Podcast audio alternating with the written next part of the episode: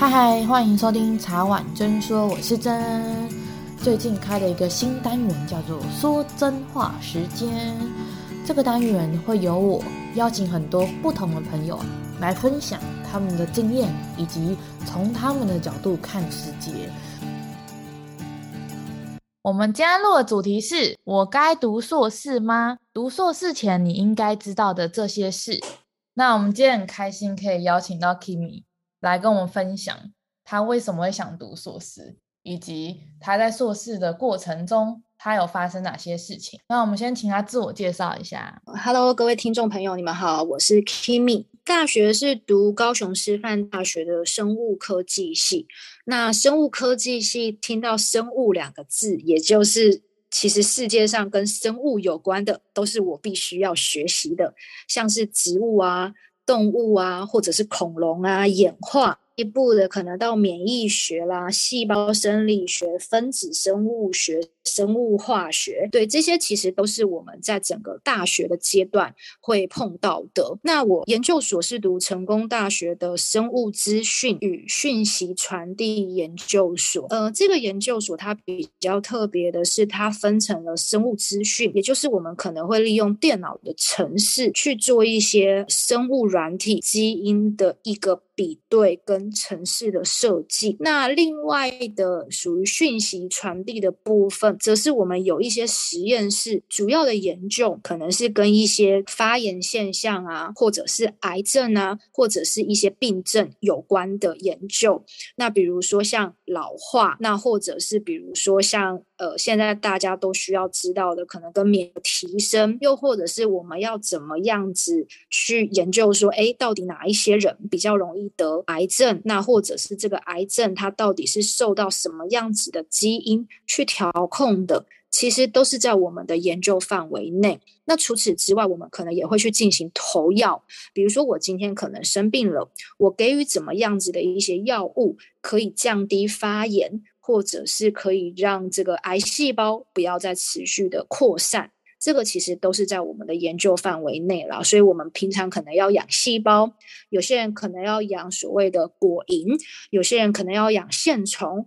有些人要养白老鼠。哦，我现在听完就觉得，哦，真的非常的不一样。我以为那有点偏医学，刚我刚开始知道你是读生物的。我没有把它连接到是跟医学那一边相关的，我只觉得哦，生物那可能就是可能动植物啊什么这样。想要问一下 Kimi 说，就当初为什么会想要读硕士啊？是哪一个时刻让你下定决心？OK，其实这个地方。有一点点矛盾，可是我觉得也刚好可以跟大家分享啦。我那时候其实并没有真的这么想要读硕士，我其实有一点点算是因为我身边的同学们，他们在大三就已经开始补习了，就为了要考上硕士班，所以我那时候其实有一点点因为周遭朋友们的这股风气受到影响，才开始想说，我是不是也应该要读研究所？可是其实我那时候并没有很清楚我为什么需要读，对，那所以我那时候其实有衡量过几件事，因为我刚刚有提到嘛，我的大学是读师范大学，所以其实我毕业之后我可以去实习，我可以去当老师。那第二条路当然就是继续的去读这个学术，也就是走研究所的路线。那我觉得那时候会一个比较明确的决定，我要读研究所，是因为呃，我在大学的时候我有进实验室，那我那时候刚好有做专题。那那个专题也有获得国科会的补助，所以我后来因为有这样子的一个专题，那大学的成绩也还足够，所以还蛮幸运的，就是推甄的时候就已经推甄上研究所。所以那时候其实也是有一点茫然，可是就是有一点点，因为有这样子的一个机缘。所以最后就决定说好，那我就再继续去专攻相关的这个科系。那当时就是有刚好有机缘，所以申请到了研究所，所以就往上进修。在你在读硕士的时候，你有希望可以从读硕士这件事情对你的未来，或是你想要学到什么东西吗？我觉得其实有时候有些事情是我到后来。反推回去，或者是回想过去，我才知道说，哎，原来我在硕士班所经历的这些过程，我原来学到了这么多。我我现在其实也会回想起来啦，其实因为我这个科系是呃生物科技嘛，比较偏向生物医学，它是需要做一些研究的。那其实你有读这个呃硕士班，我觉得在于的科目来说，它其实帮助是非常多的。因为我那时候大学其实。有点茫然，不知道要不要读硕士班，是因为大学我们所面临到的科目通常是比较浅、比较广的，所以我那时候要考硕士班，我其实会有一点不知道要考哪一个研究所，我就只能利用一些排除法的方式，比如说我那时候对于植物比较不感兴趣，我对于昆虫，昆虫我会害怕，那我后来我就选择了可能是跟生物医学。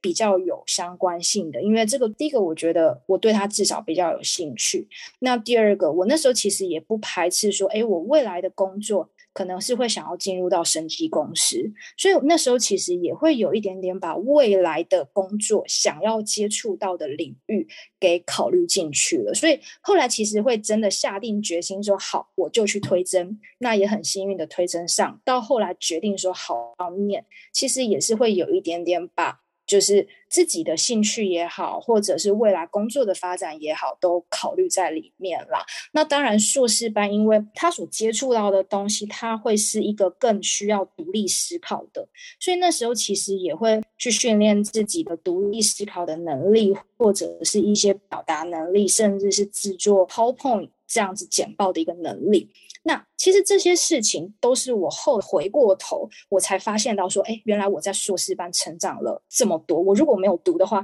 可能真的会跟大学所毕业直接出来找工作的差异性可能会蛮大的。所以简单来讲，就是当下在做的时候，其实没有知道对未来的自己会有这么多的学习跟这么多的帮助，反而是真的全部做完之后。到出社会工作之后，再回来反思，其实在读研究所那段时间，是在收集你个人的一些软实力跟个人的一些对未来有帮助的一些东西的人。对，没错。那当初刚好有幸申请到研究所的时候，父母有什么想法？会想这样问的原因，是因为我之前的朋友。就是他可能他居住的环境也好，或是他居住的县市也好，他那时候跟我一起申请到研究所之后，他的就是阿嬷或是父母会有一个很奇怪的观念。其实这个我到现在也很想跟听众分分享一下，就是现在二零二零年的，但是还是会有父母或是爷爷奶奶觉得女生不用把书读那么高，读到大学毕业就好。嗯哼，我觉得是蛮特别，也值得尊重啊，就尊重他们的想法。但是这边也想请 Kimmy 分享一下说，那你的爸妈或是其他人是认同的，还是也会有像我朋友这样子，就会觉得，哎，女生为什么要读到研究所？就读到大学毕业跟大家一样就好。我这里可能会举，当然一个是我自己的例子，那我也想要分享另外一个，刚好是我朋友最近遇到的一个例子，刚好两个呃蛮极端的。那在我自己身上，因为我本来就是也知道这个生物相关的科系。那硕士班对我们而言，其实就是相对重要的，所以其实家人对于我考研究所是非常支持的。呃，因为我是台南人，那我刚好推甄上成功大学，所以其实就是离家近，我刚好可以住家里。那父母当然就是相对的也很支持。那我那时候其实也有去推甄，可能比如说像北部的阳明大学或者是长庚大学，那那时候其实也是有推甄上，只是。那时候就是综合考量的，那最后就是决定留在成大。那我记得我当初就是坐车去阳明考试的时候，我爸爸也是陪着我去面试的，所以家人其实对于这个支持度是非常足够的。另外一个我想分享的是，我朋友他的家人可能就是蛮反对他考研究所的。那因为他本来的科系是属于化工系，可是他硕士班想要考的科系是音乐系，家人其实非常的反对，因为他们觉得就是音乐的这条路可能没有办法，呃，让自己就是保足啊，比较没有办法养活自己，所以其实刚开始家人蛮反对的，那甚至一直阻止，然后也一直希望这个小朋友有办法，就是好好的念化工系。可是后来也是因为他一直努力考了一年，考了两年。那后来家人其实有因为他的转变，后来是从不支持变成了支持的。对，所以我觉得其实如果你们有非常坚定的想法，跟知道自己想要的是什么，我觉得有时候其实是可以透过这个时间跟努力去改变，或者是去沟通的。很多人都会有那种三分钟热度的感觉，所以如果像刚刚 Kimmy 讲，你朋友是考了一年，考了两年，我就会相信这个过程中，他的父母也有看到他的决心，他不是玩玩的，他是确认他想要这件事情，他也付出了行动。因为有太多的人人都只有在空想，就是他没有真的去做，所以父母也不知道他到底是真的想要还是怎么样。但以 Kimi 那个朋友就可以感觉到他是。想完之后，他又付出这个决心，然后去实行。所以我觉得，其实决心真的是蛮重要的，因为你很清楚你自己想要的是什么，那你也很清楚，你做了这样子的努力跟改变，未来的你可能会变得不太一样。你知道自己要的是什么？因为当然，刚刚有听到 Kimmy 讲的，虽然学的时候你不是非常确定你一定要读研究所，是因为刚好同彩的风气也好，刚好你的成绩也到。另外一个还有一个很重要的因素，是因为科系有需要，因为其实科系每个科系着重的层面不一样，有一些科系就还是要到研究所，会对未来的发展比较有帮助啊。有一些科技它可能着重的是经历，嗯、就是他要的是那些你的你实际的经验，你实际做哪些事情，会胜过于这个学历。这个就要听众自己去分析自己的科系大概需要怎么样的。就是去补足自己以后对未来有发展的一部分，这样。那我想问一下 Kimmy，在读研究所的过程中，让你印象最深刻的事情是什么？哦，印象最深刻的事情非常非常多耶，我随便举一个例子的，那我们其实都需要养细胞，或者是需要养老鼠，对，或者是养白老鼠。你知道，你不能让它饿死，你如果让它饿死，你可能这个实验就毁掉了，你实验就毁掉了，你可能就没有办法顺利毕业了。所以。不管今天呢是礼拜六、礼拜天，有没有所谓的连假，是不是台风天，他如果会饿，你就必须到现场去照顾他，或者你就必须要去让他有办法一代繁衍一代的进行下去。那你该投药的时间点就要投药。比如说，我们有时候在做一些药物测试，它可能会有所谓的收时间点，比如说我今天。呃，把这个药物投放下去，我可能呢六个小时、十二个小时、十八个小时、二十四个小时，我分别都需要去进行一次这个就是呃验收，就是我必须要去采样，那我就要很精准的去算好我的时间点，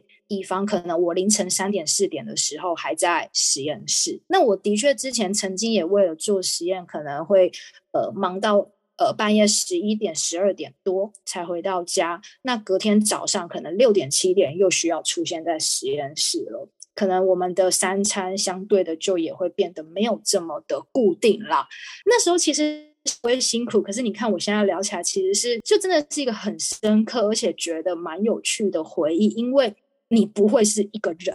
你就会觉得很很有趣的是，哎，我今天可能七点八点好不容易出去吃个饭，我回到实验室可能九点十点，你就会发现到灯火通明，原来大家都都在，你并不孤单，你知道吗？大家都在顾着他们的宝贝老鼠，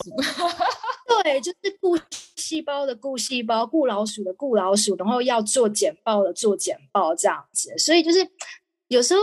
就是可能在正规的一般，可能朝九晚六啊，就是呃，我们会说所谓的老板在的时候，就是指导教授在的时候，我们当然可能就是努力的做着实验。可是当可能已经是晚上了啊，我们就是会互相打气啊，送个饮料，哎，明天要 proposal 啊，明天要干嘛干嘛。这其实我觉得后来回想起来。真的是印象会蛮深刻的，很有革命情感的。没错，就是革命情感。那我以前在做报告做到两三点，我们是一个 team，然后大家就线上连线，然后一起做报告这样。那时候你也你也不知道到底，可能可能我相信大家都会觉得很辛苦，然后互相有点。呃，一起陪伴的抱怨，可是我觉得后来再回想起来，我觉得这反而是大家会互相聊天啊，然后在那里回忆的一件事情。我其实发现当下其实不会觉得辛苦，可是当下可能会 murmur 说，怎么又在做报告，怎么又这样，就大家会一起 murmur，然后互相取暖。可是鼻子摸着之后继续做，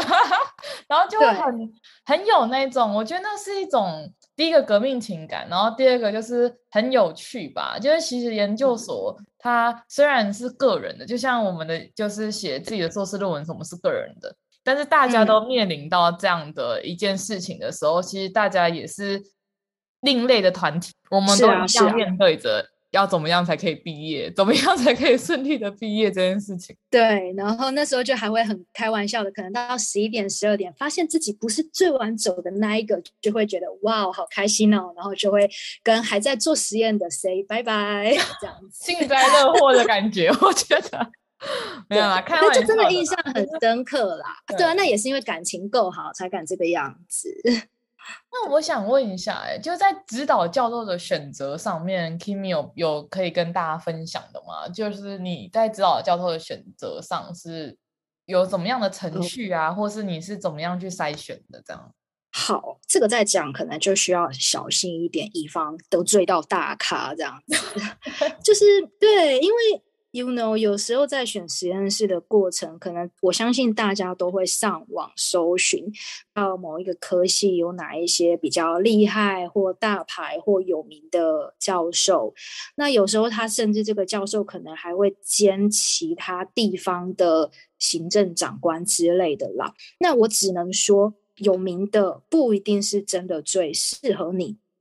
那到底要怎么选择呢？其实那时候，因为每一间实验室，我相信他们都会有他们专精的项目。我举一个例子，之前我读的这个呃研究所，它可能可以分成主要是在碰电脑的，也就是生物资讯，所以它没有所谓的实验，它都是在做电脑程式，它是在设计程式的。那有的实验呢，可能他们是主要是在。控跟蛋白质相关，有的可能是跟基因相关，也就是它的领域跟类型其实差异度蛮大的。所以选指导教授的时候，我其实有预约了大概三四个教授，我都会稍微跟他们聊一下。然后呢，会想要知道说，哎，这间实验室他们是在做什么样子的主题？然后也会借机可以知道说，哎，我跟这个教授到底投不投缘啦，就是聊不聊得来这样子。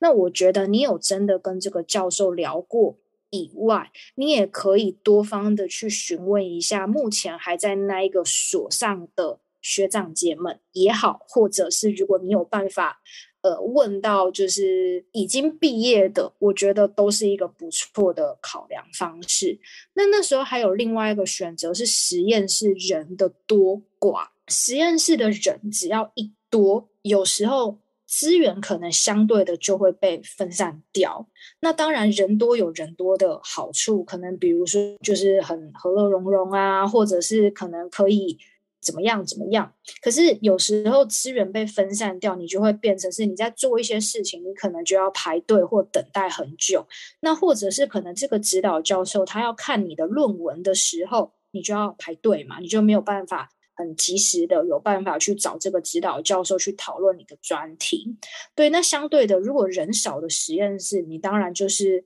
可能呃，你要找教授也方便啊，你要。各种的设备啊、仪器，你几乎都不需要排队，你随时要用都可以。可是当然，缺点就是因为实验室人少嘛，相对可能就也会比较安静一点点啊。那万一有一个什么小尴尬的，可能整个实验室的气氛就会比较冷淡一点点啦。对，那我是觉得这个部分，我觉得。实际聊过很重要，那当然网络资讯现在也蛮发达的，我觉得功课需要做，因为我也曾经有遇过，可能进去呃实验室这个研究室半年之后换指导教授的，那也曾经有遇过，可能跟这个指导教授处得不好，导致他后来的毕业。可能会受到一点点的刁难，这样子，所以我觉得选指导教授这件事情蛮重要的。嗯，是一体两面的，就是其实没有永远的好跟永远的不好，就看这个教授跟你的频率对不对，以及你希望可以做哪一个领域的学到，然后以及你想要怎么样的资源。对，因为会会这样子想要问这一题的原因，就是因为我当初自己在选指导教授的时候，我是看那个教授他专攻的领域是什么。嗯，因为有时候这个教授跟你很投缘，但是很不幸他研究的领域跟你刚好对完全没有搭，他也没有办法帮你。是，就是等于就是大家要去衡量一下，第一个你想要研究的领域跟那个教授专攻的地方一不一样。再就是像今天讲到的资源分配，因为这个教授如果他非常的抢手，因为我记得以前我们那时候好像一个教授只能指导六个硕士学生，因为他后面还要考博士跟大学的论文、大学的专题嘛，虽然是有名额限制的，所以就是我们互相选择。其实我觉得应该说，那也要看教授有没有希望我们成为他的指导学生这样。对对，这个就是大家可以再去多。做研究，我觉得第一个就是找学长姐很重要。对，没错，他们的对都在里面，所以这里在讲要比较小心一点。是是是，对啊，因为我这边也不是说就是要去，就是特别去钻研说大家怎么选什么这样，只是刚好那时候我自己在选择老师的时候，真的是因为他专业的。就是刚好他专攻的领域，我一直觉得，如果你要研究一个东西，像论文还是什么，他可能要写三高三到半年左右，甚至一年，要看每个人研究的方式。那如果你的研究领域跟你的指导教授非常的不一样，那个研究会做得很辛苦。是啊，是啊，你你他也没办法帮助到你啦。那再想问呢，在你在读硕士的过程中，最辛苦跟最累的事情，嗯、除了顾老鼠 跟细胞之外，还有什么？你觉得是你觉得跟大学比较不一样的地方？就是我觉得硕士班啊，最辛苦跟最累的事情，其实可以跟。我学到最多的事情就是一起来分享。我觉得它跟大学有一个很大的差异点是，其实硕士班它是属于一个非常独立的，需要独立自主的学习，它不像大学很小组一个 team 去进行的。所以在硕士班，我必须要，我觉得我学会最多的是呃，搜寻资料。那因为我们有很多的文献资料，必须要自己去查。你有疑惑，你可能必须要自己去查，搜寻资料、寻找资料这一块，我觉得算是让我成长蛮多的。那第二个，我觉得是英文的能力啦，因为其实像我们普遍可能生活用语没有问题，可是英文的专有名词，读过硕班的人。或者是即将要读硕班的，可能都有听说。我觉得在硕士班的过程当中，我觉得这个英文的量它是有在累积上来的。那另外一个比较辛苦的，也就是我刚刚其实有分享到，它也算是我印象深刻的一部分，因为我需要去顾老鼠啊，我需要去养细胞，所以其实我的饮食。跟我的作息有时候是没有办法这么规律的。那我那时候其实因为三餐不是这么的固定，所以那阵子其实胃是有一点坏掉的。我那时候可能很容易因为一紧张，可能就会胃痛。那我甚至是在毕业口试的前两天吧，就是还肠躁症，就是疯狂的。拉肚子，对，那你就会知道说，其实那时候虽然说你的意志力很足够，可是有时候其实你的身体已经没有办法跟上了。那甚至有时候可能还会有一点荷尔蒙失调啊，又或者是其实我到了硕班开始，我才变成是一个有时候会长痘痘的人。不然我其实以前原本是不会长青春痘，那也是到了硕士班之后就会变，偶尔会开始爆青春痘了啦。对，所以我觉得就是因为你整个很投入在里面，因为你这样子的辛苦付出，所以有时候如果你没有顾到自己的身体的时候，有时候可能身体也会跟你抗议。可是我不得不说，我觉得在硕士班这个地方，它的这个软实力的累积真的是非常强大的。就是我觉得在潜移默化跟无形之中会累积耶。刚刚 Kimmy 讲的那个真的是我问过我身边的朋友，我就有读过过研究所的人，好像身体都坏掉了。就是在读研究所那一段，不是内分泌失调，就是他胃坏掉。对，不然就因为他我，不然就像我是晕眩症就会发作这样，因为我们都太投入，大家都这样的原因是因为都太投入在做研究了，然后很多东西又卡得很紧。所以你又没有办法顾到什么睡觉啊，顾到什么吃饭什么这种比较，就是优先顺序比较后面的事情。可是，嗯，我觉得失去健康之后，大家应该就会知道说，就是不管在读研究所也好，在做任何事情也好，当身体有一些抗议的时候，还是以健康为重啦。就是研究所也要但是可以就是让自己试着放松，因为我在想说，不管是我 Kimi 还是我们其他朋友在读研究所的时候，会有一些身体上的就是反应的原因，应该是因为在潜移默化中，可能我们无形之中潜意识有一些压力。嗯，也不是说只是三餐不是正常吃，也不是说只是熬夜而已。我觉得可能在精神、嗯、精神紧绷上面，应该也是有一点点关系，这样。对，没错。所以读书的过程中，就是我们过来人的经验，还是要注意身体健康。对，真的真的。我听过太多了，我去问了几个读研究所的人，大家的反应就是。呃，身体那那一两年被用坏了，那一两年有影响，然后后面再补回来这样。真的，我后面也是大概用五六年吧，我觉得这个就是调养完才有好一些，可是也还没有回到硕士班之前的状态。对啊，真的是身体一坏掉，你就要你就要靠好多年去慢慢修复了。我觉得还有一个原因是因为就是我们那时候太年轻。还不懂得身体健康的重要，真的就只想着冲。对对对，我觉得这个也可以跟这时候也可以借机跟观就听众朋友聊聊，就是其实，在做任何努力的时候，我们都永远都要记得，就是留得青山在，不怕没没柴烧啊！健康就是我们的青山。那我想问 Kimi，在读研究所这两年的过程中，有哪一个时刻你想放弃吗？好像还真的没有哎，虽然说我那时候是有点懵懵懂懂进这一个研究所的，可是我那时候其实也算是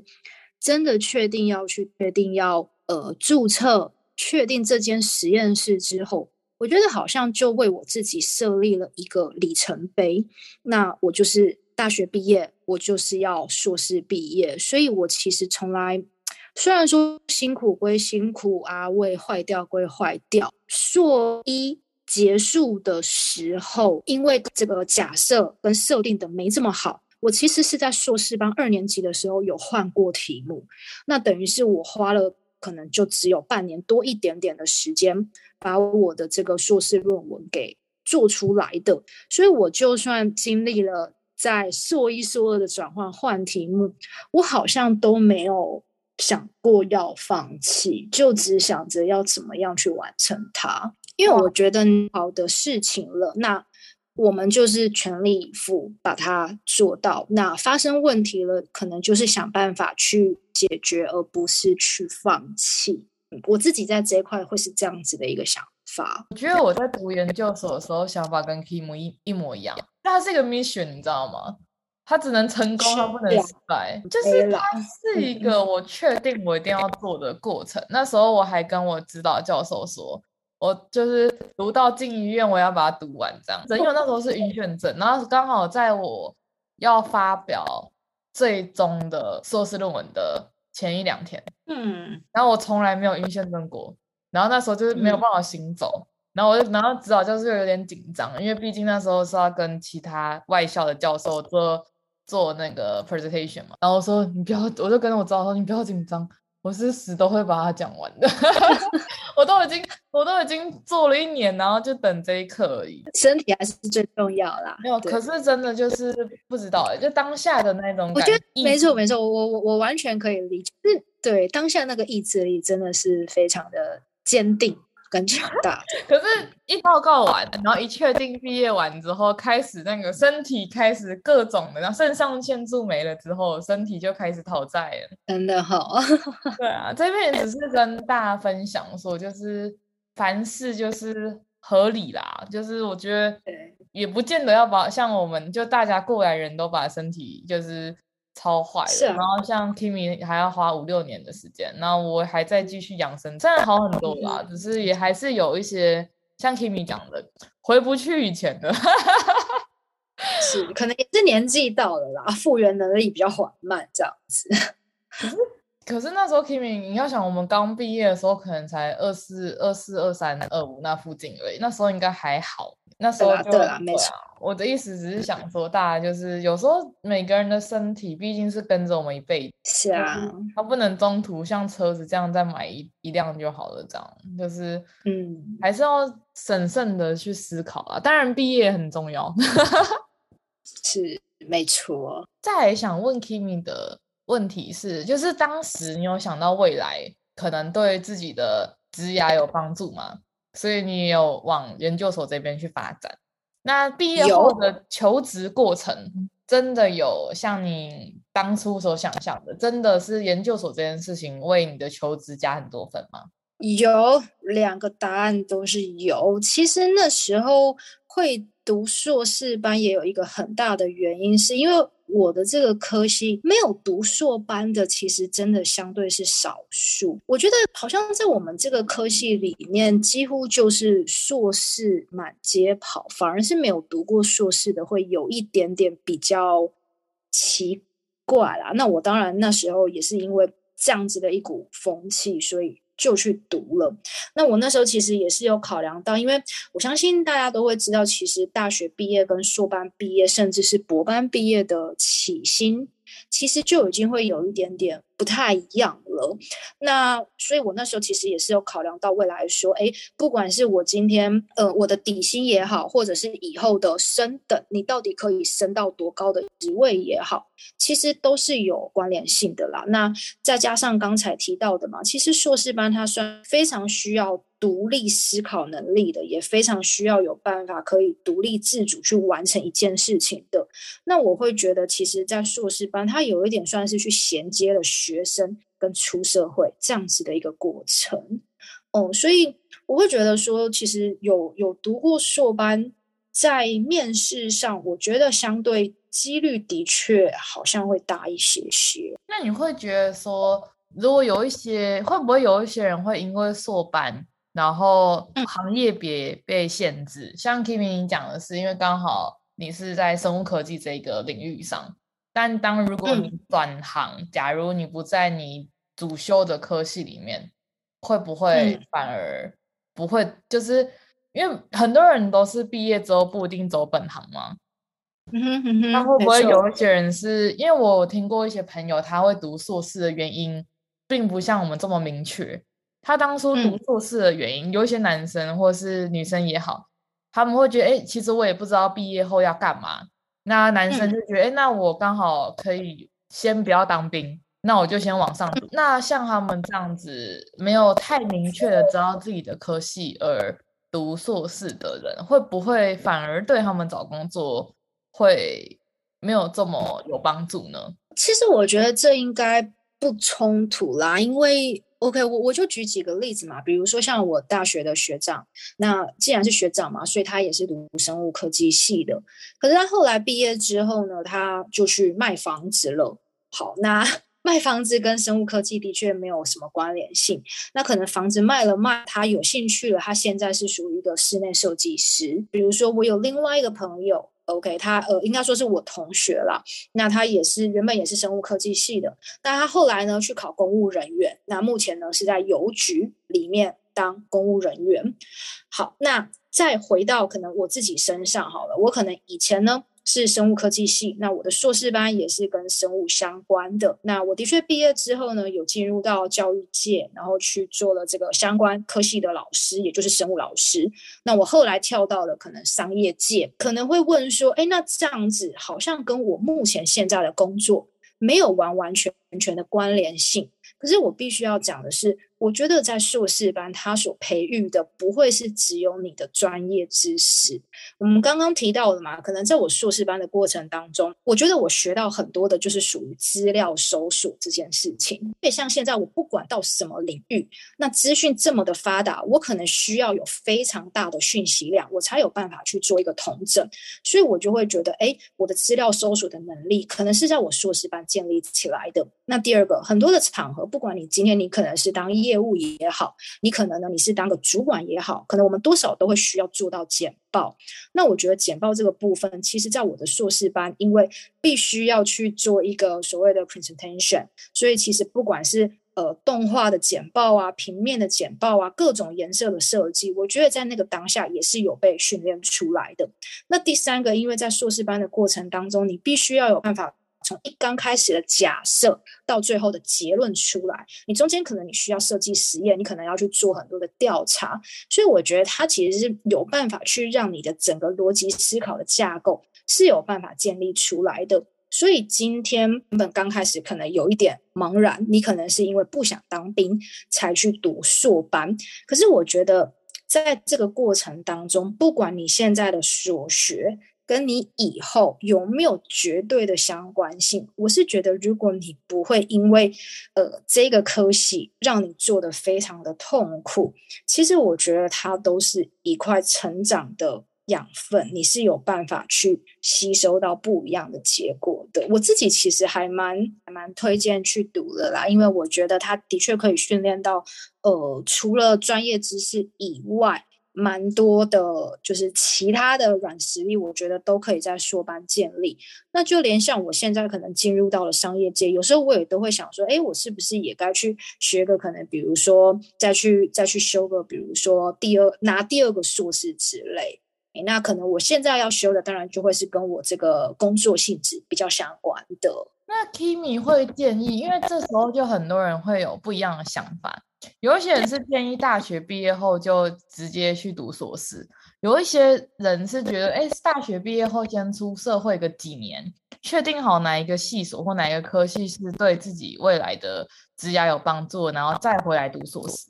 那在这边，Kim Kimi 会有怎么样的想法？这里我其实是比较建议大学直接接硕士。那坦白讲，出了社会之后，我觉得。社会的经历跟经验给予你的就是实质的、完全的实战经验了。你出到社会之后，你会发现到你所面临到的很多事情，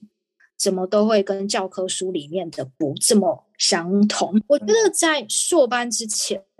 我们可能学到的很多都是理论，你都是在储备你的实力。我遇到比较多会从职场。再回到学校的，就是回到学生身份的，很多可能都是为了想要省钱，或者是工作必须。比如说呢，今天如果他的背景只是大学，他可能只有办法升级到某一个主管的职位而已，他必须要有做事的背景，才有办法再往上爬。所以我遇到蛮多，反而是因为为了要升迁，为了要加薪，才会。再回到学生的身份啦，对，会变目的性比较重。因为你如果出了社会之后，你发现你对某个领域很感兴趣，你不一定要以学生的身份去支持、去徜徉在那样子的一个环境里啊。比如说，我现在可能出了社会，我突然发现到，哎，我好喜欢音乐，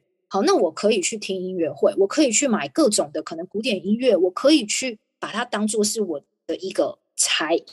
或是呃，我的一个专长也都行。那不一定一定要让他回到一个所谓学生的身份去拿到这样子的一个执照啦。那当然，除非你是很明显的要转换跑道这样子，你可能才为了必须要有某个证照而再去。可是，就像刚刚就是说到的，这可。可能就会变成是目的性相对比较强了，而且感觉起来好像我自己遇到几个，就是他是到创业之后才回去修硕士的，有一些好像是因为他可能目的性就变成他需要这方面的人家可能会比较容易跟他做生意，或其他的想法了，就就可能跟 promote 就要可能跟升迁跟加薪。又是另一个层次的东西。对对对，就是你的背景啊，因为毕竟有时候人家可能还是会说啊，背景是什么才会？当当然，的确这个可能在谈生意上面会会有利一些些这样子。Kimi 会想给就是还在犹豫要不要读硕士的人什么建议？就他可能心态上要有怎么样的想法，或是他。可能要做怎么样的功课？当然，比如说上网搜寻啊，找学长姐，这都是最基本的。那有没有什么其他上的建议？这样？其实我会觉得，当然我刚刚有说到，我其实真的还蛮推荐读硕士班的啦。那我觉得读硕士班其实需要比较强大一点点的呃心理素质，因为做研究的这条路有时候相对的会比较孤独一点点。他学时期的这种欢乐啊。一个团体的概念比较没有这么的相同，你就算有同班同学，可能也都只有十二个人、十三个人，就是不会像以前大学部可能是四五十个人一班这样子。对，那你必须要想办法的去面对问题，想办法的去把这个问题给解决掉。对，所以我会觉得在自己的心理建设上是。是需要去稍微调整一下的，可是其实有时候我反而会觉得，就不用想这么多，就是做就对了。就是他确定好他要读研究所，那他就是这两年的时间就走唯一一个目标，就是毕业，就就是这样。就我我记得我那时候在读研究所的时候是这样，当我一确定我要读研究所的时候，我一个一个目标。不管指导老师说什么，不管哪一个老师叫我做什么，哪一个教授，哪一个哪一个科任的教授叫我做什么都没关系，我只要毕业，就是应该说知道自己要什么，然后设立这个目标，然后就努力去达成。是啊，是啊。嗯，然后感觉心态面上来讲，就刚刚跟 Kimi 聊天的过程中，我就回想起我的大学跟硕士，真的是差很多。就是大学真的就是一个很多 teamwork，然后很多一群人啊，嬉戏也很开心这样。但我在读研究所的时候，大部分都是一个人抱着电脑。我好像就比较少会，也会跟同才、跟朋友就是闲聊自己的研究什么怎么这样，而大部分的时间都是一个人在钻研这样。我们只能互相交流一些共同的过程，比如说专题就这样写，论文就这样写，这个是大家可以讨论的。但是在自己的主题上面，就会变成是自己去跟指导教授讨论你的进程、你的提程要怎么走。那你希望什么时候可以 presentation 完？那第一阶段、第二阶段怎么走？什么这样会比较变成是自己跟指导老师之间要怎么做配合，嗯、会胜过于以前是一大群人跟老师开会还是什么？是啊，是啊，没错。就是同整一下刚刚上述所说的，其实就是训练自己的独立思考能力跟你的思辨能力，然后就是遇到很多的问题，嗯、你就会有自己的一套 SOP 跟一个逻辑出来，这样。比较不容易会慌乱，就大家如果同样的遇到一个问题，那可能假设他有读研究所的人，他比较能从中去找到一个自己能适应或者自己能理解的方式，然后去把这件事情解决掉。我觉得这反而是一种就是在研究所培养的一种实力，这样。所以讲完这样听下来，如果在犹豫要不要读研究所的人，好像我也是支持 Kimi。讲的就是，我觉得一路读上去比较方便。我觉得要出来社会之后，你再回到就是学术，我觉得有点困难。是啊，我觉得出来就是一个实战经验，我们就真的是真枪实弹的上场了，没有办法在那边。应该讲说。出社会之后，全部的东西就是 right now 发生，请解决这样，没有办法在那里回去翻书还干嘛这样，而且翻书也没什么太大的实际意义，因为那个应该是内化而成的。因为我觉得，你看，就像比如说我们讲到好商业好了，你你看你这个商业心理学也好，或者是购物心理学，可能课本上讲的是一套模式，那你可以利用课本所教你的去引导客人。可是你没有办法决定你今天遇到的 A 客人、B 客人、C 客人，可能今天 A 客人是好好小姐，B 客人突然就是 OK，那你根本也没有办法。就是我觉得那个训练的其实就已经是一个临场反应了。哦、嗯，就是跟你说啊，完了怎么办？我今天遇到好多 OK，我是不是应该要再回去读个硕士班来学学看怎么对付 OK？这好像没有用。就 我应该讲的是，它是一个潜移默化的过程啊。就是是是是他教给你基本的武器，至于你怎么上战场去运用，到运用的很得宜，到你融会贯通，到你已经不用很紧张，你就知道接下来会发生什么事，你应该怎么做。这应该就是读完研究所之后，你来到真实的社会，然后去试用你当初所学的所有东西之后，你就会摸索出一个你自己跟这个社会，就是可以在一个中庸跟一个平衡的过程中，你可以怎么样在这个社会生存，然后你是自在的这样。而且也还是要强调，不是只有学校才能够学习啦。那你今天如果已经就是。呃，有非常强大的搜索能力跟寻找资料的能力。其实你今天就算已经是就业了，那你很想学习某方面的知识，比如说你想要学习投资啊、理财，其实也都可以，就是自己去报名一些简单的课程啊，或者是可能会去呃上网搜寻，或者是买一些书籍，或者是看网络上面的一些影片。对，所以我觉得其实学习这件事情就真的是。活到老学到老，那就是一贯的从大学硕士训练完出到社会，我觉得它其实是一个完整的过程啊。对，因为其实我觉得读研究所还会有一些人考量的，可能是时间跟经济，因为这都是一种机会成本。他说他是大学毕业，可是他一毕业就出来上班。那读两年硕士的人，可能还是在他 under 在他底下工作的啊。他虽然学位比较高，但是经历在他们那个产业没有他这么高，所以我觉得这真的是很看科系，很看机缘，然后以及也不是所有读研究所出来的人都有办法融会贯通这些东西。那就是个人怎么样去融会贯通，怎么样去学习。那在研究所的过程中。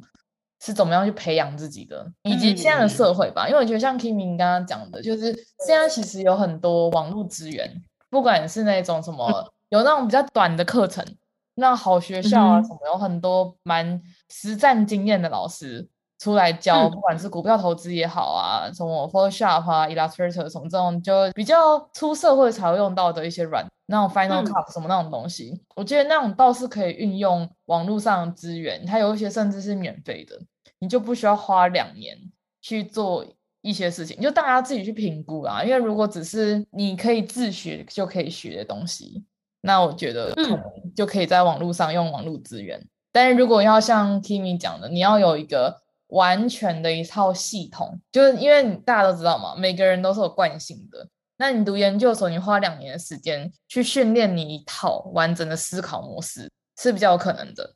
然后网络上的资源，它是一个就是临也不能说临时抱佛脚，但它就是只是说在短期之内你可以速成班，但是你没有办法 熟透里面的所有东西。嗯，对啊，所以我觉得今天就很感谢 Kimi 来跟我们聊聊读研究所的他的分享，先就今天先录到这边了，然后很感谢 Kimi。跟大家拜拜，大家 say 拜拜，谢谢大家今天的收听。喜欢我们今天的主题的话，别忘了订阅我们的 IG 茶碗真说，或是上 Apple Pockets 给我们五颗星的评价哦。然后有任何问题的话，都可以私讯我们，或是可以写 email 寄给我们哦。谢谢大家，拜拜。